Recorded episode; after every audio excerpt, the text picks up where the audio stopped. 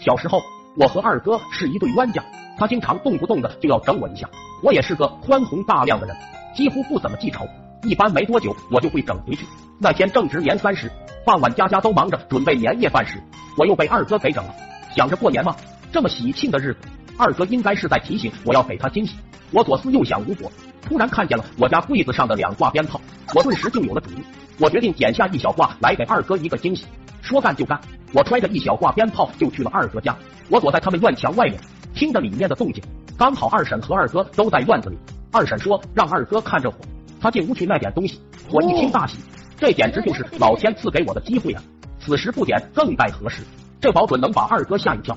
我就点燃了鞭炮，往里面一扔，心里想着二哥被吓得魂飞魄散的样子，我差点笑出声。接着我就听到了一阵好似油锅砸东西的响声，鞭炮就响了，噼里啪啦，噼里啪啦。院子里面传来了二哥阵阵尖叫，那叫声太惨了，我还从来没听过二哥这样叫过。我赶紧爬上墙头看看什么情况，一看不打紧，给我吓个半死。二哥家在开砸锅呢，我鞭炮刚好扔在了砸锅里面，直接给二哥来了一记油砸鞭炮。二哥猝不及防，躲闪不及，遭受了连连暴击。这下真的完大了，我深知后果严重，赶紧跑出了村子，在村外的山头避了避风头。